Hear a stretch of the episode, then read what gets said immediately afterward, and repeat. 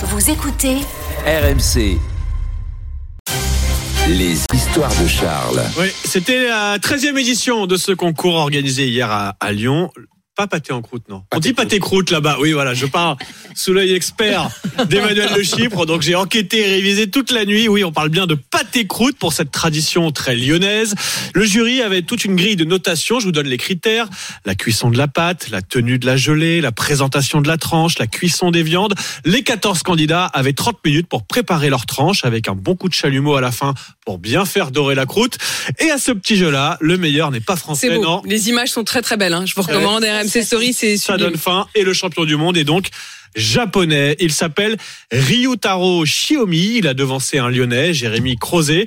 Ce qui lui a permis de s'imposer, c'est le fait qu'il n'y avait pas de fioritures autour de son pâté en croûte, juste la perfection de la cuisson et des assaisonnements, de quoi consoler les Japonais qui hier ont perdu en huitième de finale de Coupe du Monde, Oui, mais, mais qui repartent donc avec le Qu'est-ce qui est le plus important, j'ai envie de vous dire, Charles? C'est-à-dire, est-ce que Ah. c'est vraiment de gagner la Coupe du Monde Ah, il ou de faut- gagner le championnat du Il pâté y a un moment où il faut se réveiller. Ça fait au moins trois ans que ce sont les Japonais. Bah, vrai. En plus, qui, qui ont des restaurants au Japon. C'est même pas des chefs japonais. ça, en lui, France. il, il a un restaurant en France Il est, ou- ah non, non, non, il est ja- Voilà. japono-japonais, il est installé au Japon, mais il vient juste, il Bon, fait moi, le je veux bien gagner la il coupe. ramène la coupe Moi, je veux bien gagner la Coupe du Monde, mais bon, là, faut faire quelque chose sur le pâté croûte. Ouais, il faut, il qu'on se réveille. Il nous faut le Mbappé du pâté croûte euh, pour l'année prochaine.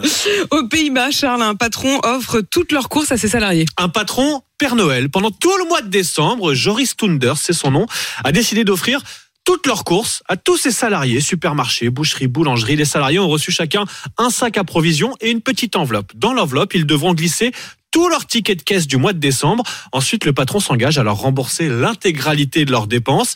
Les années précédentes, il leur offrait une bouteille de champagne et un bon repas pour Noël. Mais cette année, les résultats de sa boîte sont excellents. Il a donc décidé de pousser le bouchon de champagne un peu plus loin.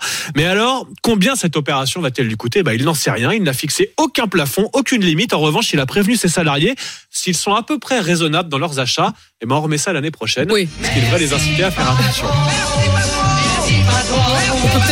La petite proposition ici hein Je, je Le- suggère, euh, le dès que je sors du studio, voilà. Et surtout, juste le ticket de caisse dans l'enveloppe par rapport à la galère que c'est pour faire ses notes de frais. Ah ouais. Ça, c'est quand Oui. même génial. Ça, ça pourrait être valable Moi, je veux aussi qu'à chaque fois, on fasse Ah ouais. juste le ticket de caisse dans l'enveloppe, c'est Ah, parfait. Il est 6h57, vous êtes bien sur RMC et RMC Story. On se retrouve dans un instant pour la météo du journal. RMC jusqu'à 9h. Apolline Matin.